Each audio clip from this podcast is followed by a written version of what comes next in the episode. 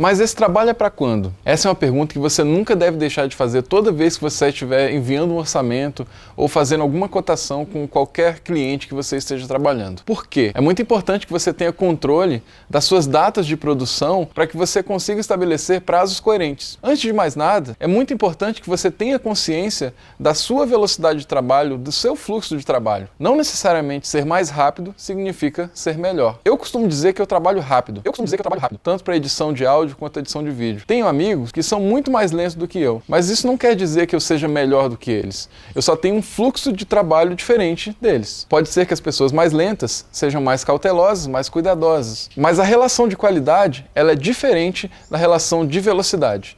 Conheço pessoas que trabalham muito rápido e muito bem, também conheço pessoas que trabalham muito rápido e erram o tempo inteiro. Então você tem que tentar achar qual o seu fluxo, qual o seu tempo de trabalho, como você se organiza e como você lida com o material que você está trabalhando. Aqui eu estou trazendo um exemplo um pouco mais pontual, que seria o processo de edição, que é principalmente um trabalho muito solitário. Você passa muito tempo sozinho na ilha, na frente do seu computador, lidando com aquele material. E ele é um dos mais difíceis de medir, porque é um tempo muito seu. E se você trabalha em casa, por exemplo, às vezes é até difícil você conseguir mensurar quanto tempo você está dedicando para determinado projeto. Porque às vezes você pega, passa uma hora, vai resolver alguma coisa, depois volta, passa meia hora e depois vai resolver outra coisa. A minha dica é: comece a mensurar o seu trabalho, comece a medir o tempo que você dedica para cada cada um dos projetos que você está trabalhando. Se você estiver com vários projetos acontecendo ao mesmo tempo, separe e divida, às vezes, dias, às vezes, horários para trabalhar em cada um deles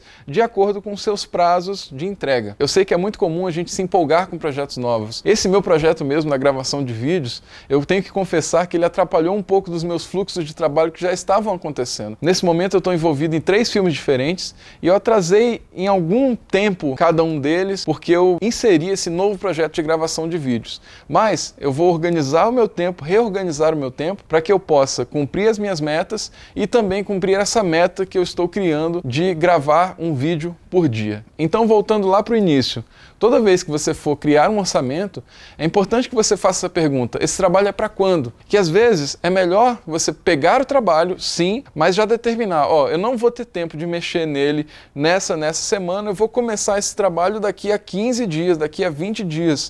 Não, não se afobe simplesmente porque aquele trabalho acabou de entrar, você vai e começa a atacar ele e começa a deixar de lado o que você já estava fazendo. É mais interessante que você vá matando um trabalho de cada vez e, na sequência, você possa se dedicar full time para aquele novo projeto que você acabou de fazer. Então, crie o hábito de controlar o seu tempo, de medir o seu tempo. Toda vez que você sentou na ilha, calcula quanto tempo eu passei em determinados projetos.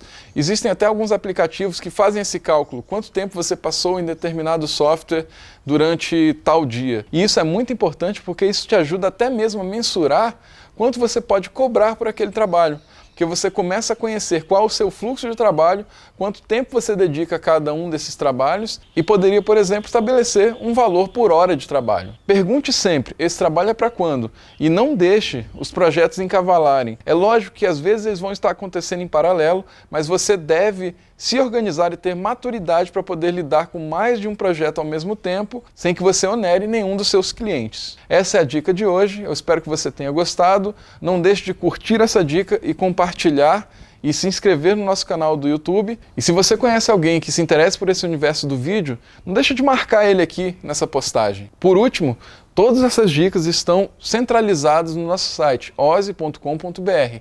A gente se vê na próxima.